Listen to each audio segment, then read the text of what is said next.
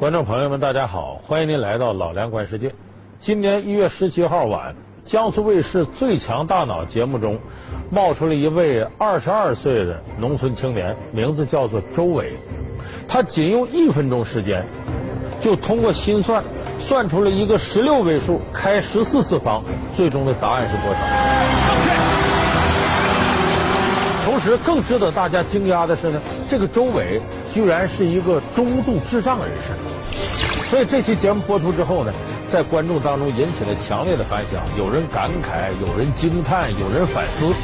那么，类似于中国语人呐、数学天才这样如潮的赞美接踵而来。可是就在这个时候呢，那个一贯出语惊人，却往往一语中的的打假斗士方舟子却说：“别信这个啊，这是电视台在用超能力来迷惑你。”那么他说的到底对不对呢？他中度智障，却成为网友眼中的数学天才。他语言沟通存在障碍，只能够心算出十六位数开十四次方的超级难题。媒体曝光，让饱受嘲笑的傻孩子变身为最强大脑的明星选手。中国愚人的出现是惊喜还是炒作？智障与天才，哪一面才是真实的周伟？看似神奇的速算，只是天才的专利吗？过目不忘，一目十行。我记得李白的《蜀道难》，我倒读了两遍就背下来了。本期老梁将现身说法，告诉你，最强大脑不一定是天才。画面上呢，这位呢就是这个二十二岁的所谓的数学天才周伟。那么呢，我们先来看看他在节目当中令人惊叹的表现。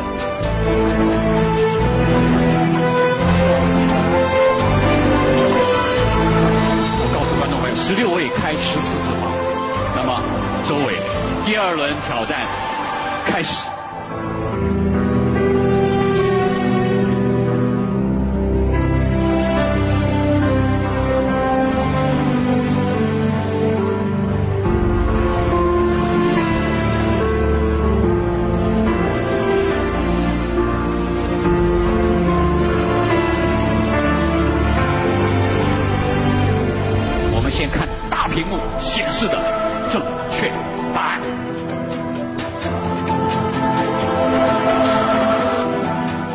伟的答案是一二点零，省略号。正确。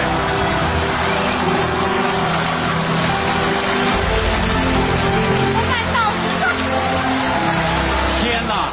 我们看呢，像这样的人呐，谁看了都觉得惊讶，哎呦，真了不得。再一个，你看这个孩子呢，他六个月大的时候，说这个脑袋呢被硬枕头啊给击中了，他就出现异常反应。上小学时候呢，学校不要他，他只能在村里的杂货店帮忙。长大以后呢，很难和人正常交流。后来他姐姐和他母亲呢，呃，用心用力的想给他治病。他爸爸花光了家里所有的积蓄，他家里人就希望啊，在我们都去世之后啊，这孩子能自己养活自己。你看看，这里边惊险器官有，煽情有啊，情感线、故事线什么都有。所以说，这个周伟呢，这期节目播出之后呢，也获得了非常高的收视率。那么说，周伟他到底是不是数学天才？他这个中度智障是什么时候给诊断出来的呢？现在这个网友啊，网上搜索能力非常强，有人就直接找出了四年前中央电视台有个节目也挺火，叫《走进科学》。那期节目里边就曾经做过周伟，周伟当时呢才十八岁，说把周伟呢请他来到北京的这个中央教育科研所，然后对他呢进行了综合测试。你比方说考他一些知识面方面的，呃，比方说这个呃，说是中国的首都在哪儿啊，或者是考他理解力的，说你在地上捡到个钱包，你现在该怎么办？他一概是一问三不知。当你割破了手指的时候，你应该怎么办呀？不知道。所以，经过相关的这个专业人士判断呢，智商低下。可是这个智商低下，他为什么这速算能力还这么好呢？有人就想起了国外的影星达斯汀·霍夫曼演那个雨人，那个片子里边呢是达斯汀·霍夫曼和这个汤姆·克鲁斯俩人演的。这个达斯汀·霍夫曼扮演那位呢，就是一个白痴，可是呢，他数学能力非常强，是天才。一九八八年，一部名为《雨人》的电影夺取了第六十一届奥斯卡电影金像奖。影片中，达斯汀·霍夫曼所扮演的雨人患有自闭症，被旁人看作是个生活在个人精神世界中的怪人。然而，他对数字却非常敏感。在片中，雨人不仅能准确计算出六副扑克牌的底牌，甚至当一把牙签撒在地上，他马上就能说出有多少根。事实上，这个电影人物并非虚构，他的现实原型就是美国人金皮克。作为一名自闭症患者，金皮克孤独离群，不会与人建立正常的联系。他有很严重的语言障碍，智力水平比同龄人要低很多。但是皮克却拥有过目不忘的超长记忆能力，他能一字不漏背诵至少九千本书的内容，被人称作超级天才。研究表明，许多自闭症患者虽然在某些方面有些功能缺陷，但是必定有一个特殊的能力来弥补其不足。像梵高、牛顿、爱因斯坦、贝多芬等很多天才都有类似自闭症的特征。所以国外管这类人呢叫白痴天才。那么说白痴天才有个显著特征，只有一种可能，白痴有可能是天才，那就是这个人有自闭症。于是呢，在那期节目里边呢，相关专家呢又对这个周伟进行了自闭症的测试，发现呢他不是自闭症。研究表明，自闭症患者往往沉迷于自我世界中，他们不能与人目光对视，无法用语言进行交流，更不会主动参与游戏活动。此外，他们还有重复和刻板的行为方式，而周伟似乎并不符合对自闭症的诊断标准。自闭症它主要是和人的沟通障碍，对吧？他的语言有问题，和人没有没有办法进行交流，还有呢，他有很多呃我们叫同一性行为，就刻板的那种行为。这个小孩从小就没有这些行为啊，所以我们不不不诊断自闭症。那么一个这样的人物啊。说他类似雨人，但又和雨人又不怎么像。那么这个速算能力怎么来的呢？那么这时候呢，呃，高科技呢，呃，一点一点解开了这个谜底。就是他发现呢，周伟在进行速算的时候呢，他的大脑细胞特别活跃，脑波活跃异常。一般人这个活跃呢，是往往是这个脑前面这块额叶这非常活跃，他不是，他在算的时候这一点动静都没有，反而是那右侧这边脑叶特别活跃。有人就说呀，这个可能就是以前医学界研究的，就人的大脑都有那么个天才区，那天才区潜能无限，可是这个天才区呢，被人的神经系统、神经元给控制住了，发挥不出来。他小的时候不说六个月吗？要硬枕头砸一下子，可能把这神经元给砸坏了，一下子释放了这个天才区的能量，就是他正常前面这个脑叶没反应了，损坏了，反而神经元跟着死掉了，这边倒释放了。所以说他是个数学天才，是个白痴天才。那么说这个论调能不能站得住呢？我儿子以前吧，谁也看他是傻，以傻子带的吧，反正是。有人说他是智障弱智，我觉得那些专家肯定是搞错了。江苏卫视《最强大脑》的节目播出后，人们对周伟的评价出现两极分化。有人把周伟看作被埋没了的数学天才，同时。也有人质疑周伟的算术能力是通过后天训练得来的。科普作家方舟子就给这档节目泼了冷水。他认为周伟没有表现出是个天才，因为在他看来，周伟的表现不过就是死记硬背开方表而已。事实上，这种猜测也并非空穴来风。据了解。德国版的《最强大脑》中，也曾有位选手因为可以心算一到九十九的一到九十九次乘方而备受关注。但事后有人披露，这位德国高手是靠记忆而非计算得出答案的。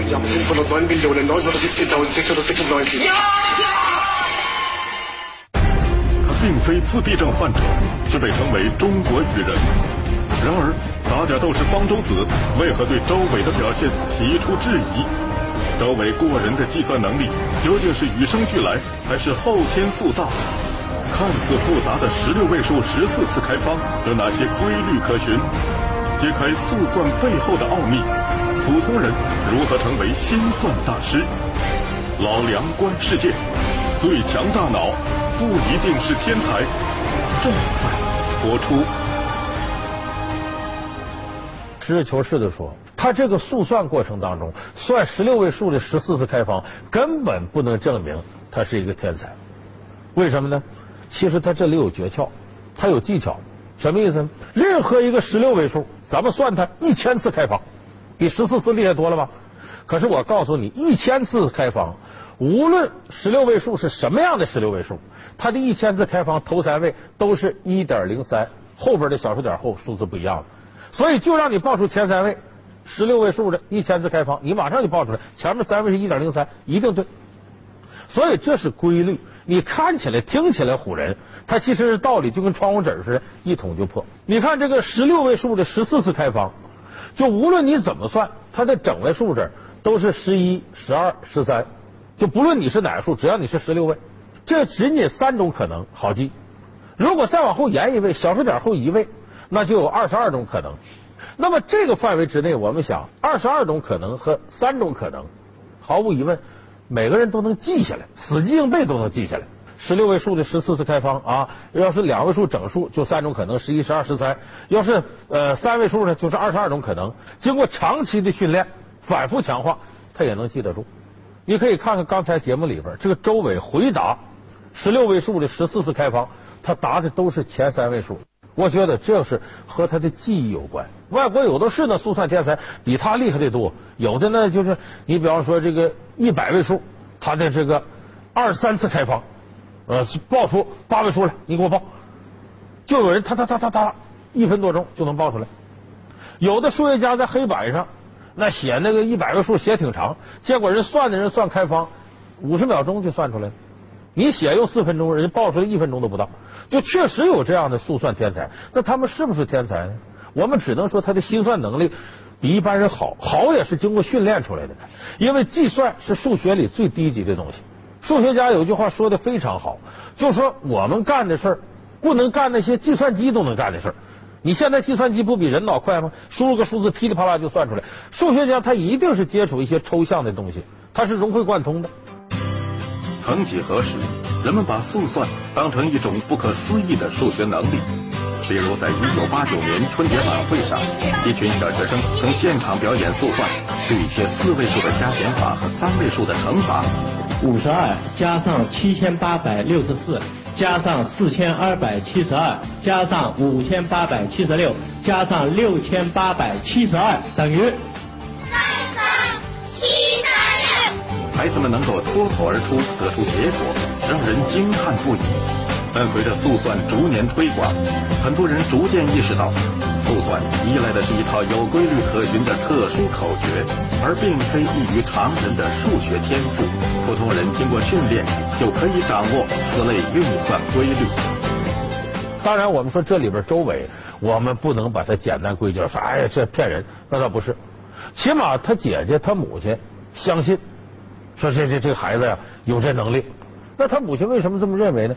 第一个呢是这个孩子呀，他母亲认为他是天才，是因为他的计算能力是挺强，这只是相对于他其他能力弱，把他显出来了。很多人就觉得哎呀这是个天才，所以我说这个节目呢，我们看完了之后啊，你得仔细琢磨琢磨它背后的道理。其实从科学角度，我们还可以进一步来论证这孩子身上的一些特征以及他的速算能力。周伟在《最强大脑》栏目中的表现引发了一些质疑。那么，事实真相究竟如何呢？一月二十三号，周伟在母亲陪同下来到上海，接受了上海交通大学、华东师范大学专家的测试。据介绍，测试人员让周伟心算了许多类型的题目，例如多位数乘法、乘方运算、开方运算等，其中。也包括方舟子提出的三次、四次方这类运算，结果周伟都能够算出来。专家组得出的结论是，周伟的心算能力的确超出常人。周伟在语言能力、在社会交往能力上，他都显著性的低于正常人，但是在数学能力上，他能达到甚至是超出正常人的水平。从沈阳鹿鸣春饭店创始人，《三国演义》里的张松。到《射雕英雄传》里的冯夫人，那些技艺超人的传奇故事是夸大其词，还是确有其事？技艺好就等于智商高吗？牛顿、爱因斯坦、卓别林这些世界级的大师们都办了哪些糊涂事儿？过目不忘，一目十行，眼珠一瞪我就记得了。老梁现身说法，给您讲讲好记性是如何练成的。也就是说，天才是无法训练的。你谁听说能训练出天才来？不可能。但是记忆力、死记硬背这能力、心算这些确实可以训练。咱们有很多朋友不就是经常忘事儿，总得写到本上。有时候这还记不住呢，耽误事儿了。哎呀，你看人家记忆力多好。他确实，我们生活当中有一些人记忆力比较特殊，挺好。你看，我随便举几个例子啊。那个沈阳有一家这个饭店叫鹿鸣村，老店了，咱们可能很多朋友都知道。这个鹿鸣村饭店的创始人是个闯关东的一个小伙子，他当年记忆力好到什么程度？他给别的饭店打工跑堂。那个过去饭店呢，不是说来了吃完饭就结账，因为都是附近的熟客。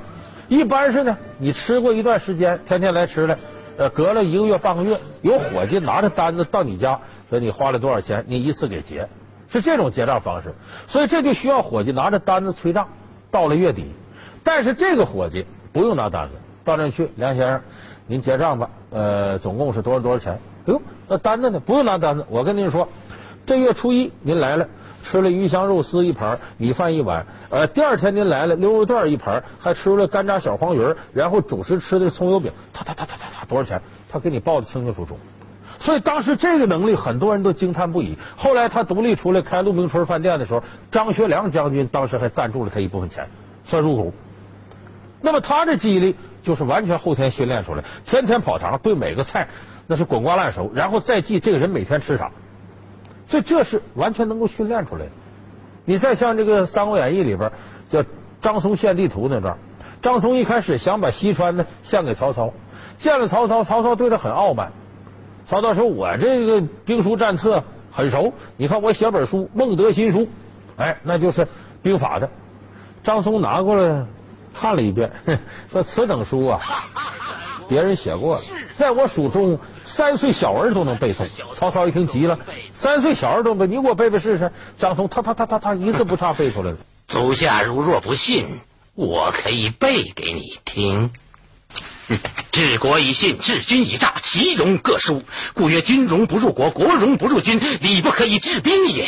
把曹孟德唬住了，晚上回去琢磨琢磨，莫不是古人与我暗合？就我自个儿写出古人也跟我想法一样，得了，把孟德新书给烧了。你看。这就是记忆力非常好的一个例证。咱们看那武侠小说《射雕英雄传》里边，黄蓉他妈那记忆力好的吓人。黄老邪呢，就用这种方法来骗周伯通，说你那书啊是这，你这我跟你赌，你要赌输了呢，我不看。我媳妇不会武功，你让她看一会儿行吗？结果赌输了，周伯通把这《九阴真经》下卷拿出来，他媳妇翻翻看，一边看一边记。记住之后，廖爷说：“周大哥，你上当了。”这就是江湖上算命的书，哎，欧阳锋给他调包了。周伯通说：“你怎么知道？你看我给你背一遍，啪嚓给背出来了。”周伯通一看，哎呀，真这么回事，气得把这书给撕了，上当了。他一走，这黄蓉他妈就把这《九阴真经》给默写下来了。当然，这巧取豪夺，后来也没遭到好报。这个书呢，被同时铁师陈玄风、梅超风偷走了。完了，他母亲没办法，又接着记。可这时候耗心血耗的太大，完了最后黄蓉呢，这个生下来之后，他母亲就死了。你看黄老邪他老婆也是个记忆力很强的。有人说这个记忆力有什么诀窍呢？呃，咱们咱不自夸的说啊，我身边不少人认为说老梁你记忆力就比一般人好。我觉得这里头没什么诀窍，无外乎呢从天生的角度来讲呢，呃，我确实可能主管记忆这部分脑细胞啊比一般人发达那么一点但是我的后天训练那是非常扎实的，从小我就背古诗词啊。四书五经啊，这些东西从小就看就背，而且呢，家长呢严格教育。比方说，这顿饭家里包包子，不让你吃，你要背不会，你不让你吃饭。小孩馋呢，脑袋还简单，他他赶紧背。我记得李白的《蜀道难》，我当读了两遍就背下来了。就是开发的非常早，到后来形成一种习惯，就把记忆变成一种习惯，变成一种乐趣。你像我现在，比方说，呃，大家看《老梁观世界》这节目里边，经常有解读国家政策。那么我有的时候呢会把国家的政策原文呢在节目里我背一遍。那么这个过程就是呢，我感兴趣，同时我又需要，它是我的工作实时评论，所以我看的时候呢，强迫自己必须记下来，眼珠子一瞪我就记下来了。所以有很多朋友说说老梁，你堂堂堂说那些，我看过电视台录像，就前面底下搁一小框，有提示器，你照那读词儿呢。我跟大家说，我面前什么提示器都没有。你看我说的时候，经常眼神看别的地方。如果要有个提示器，我不看的时候，功我早忘了。这为什么呢？这就是每次我记东西的时候，强迫自己要记住，这是我的职业，也是我的兴趣，我愿意这么干，我也应该这么干。所以我说，这个就是带一定目的去强化训练，你也能达到这样的程度，它没有什么奇怪的。而相反，有的人呢，功成名就的人呢，他记忆力糟到一定程度，那是因为呢，可能他的世界里并不需要记忆力来给他推进他的职业往前走。你看牛顿，物理学研究这大师了，早晨起来吃饭，结果他老婆在他前面吃了，这盘子里边呢，他老婆吃完把鸡骨头放这了。这牛顿一边看书一边坐着要吃饭。一看盘子里都鸡骨头，直打自己嘴巴，我真是饭桶！我这不都吃完了？我怎么还吃呢？你看这么会儿功夫他都忘了。爱因斯坦经常连自己家住哪儿都忘了，有时候得叫警察给他送回去。爱迪生呢，到这个税务局交税，税务局问您贵姓，他忘了自个儿姓什么叫什么了。卓别林在舞台上有那么多好的这个戏剧，演了那么多好的电影，可是天天跟自己在一块待的秘书姓什么叫什么，他经常就给忘。最有意思的，瑞典有一个科学家叫林奈。当年写过一篇文章，发表到这个报纸上了。后来呢，这个文章被编入到一个文集。他隔了几年看着文集，看到自己写这篇文章了。哎呀，读的津津有味，越读越好。哎呀，这文章，这要我能写出这文章得多好！你看，就他自个儿写的，两年功夫他就忘了。所以，有的名人，有的事业有成的人，那不都是记忆力好？有的人记忆力糟糕到一定程度，他为什么糟糕？他觉得他用不上这个东西。而且呢，在他的世界里，你记住，任何人世界都是如此。你要这上是强项，那上就是弱项。你想这上取得点成就，可能别的上就亏点。你看，在生活当中，你会发现，说这人真精。往往特精明的人，不容易在哪个上做出特别大成就。我身边我就发现，凡是特别精明的人，往往都不是真正意义上的精英，就是在某个领域干出很大成就来。为什么？非常精明的人，他啥都精明，跟你算账也精明，跟他算账也精明，争个这个职称也精明，到菜市场买菜也精明，买个商品货比三家，看个电视剧能说头头是道，什么上都播撒精力，结果是什么样呢？他往往没有一样是真正精通的。就是人生在世啊，总得是有舍有得，你得放弃，你才能获取。咱们经常说那么句话，说这个有的人大事不糊涂。大事不糊涂意思是什么？小事你得糊涂一点，你总要有取舍吗？就我刚才说几位记忆力不好的大师级人物，那他就是他自己的事业上他一点不糊涂，他很清楚。可是平常生活小事上，自然他就糊涂点，搞一下微妙的平衡，也是让自己的精力能够更好的集中在这个层面。所以我说呀，什么天才？那不是天才，他是训练的结果。而训练之余呢？在这上有得，那上有舍，这样的话，某一方面就会突出，甚至包括我们刚才说周伟这个中度智障人士，可能他的生活别的什么他都不知道，但就这一块就有飞速进步，其他方面还又弱的吓人。那好，这一块反而成了他的天才。好，感谢您收看这一期《老梁观世界》，我们下期节目再见。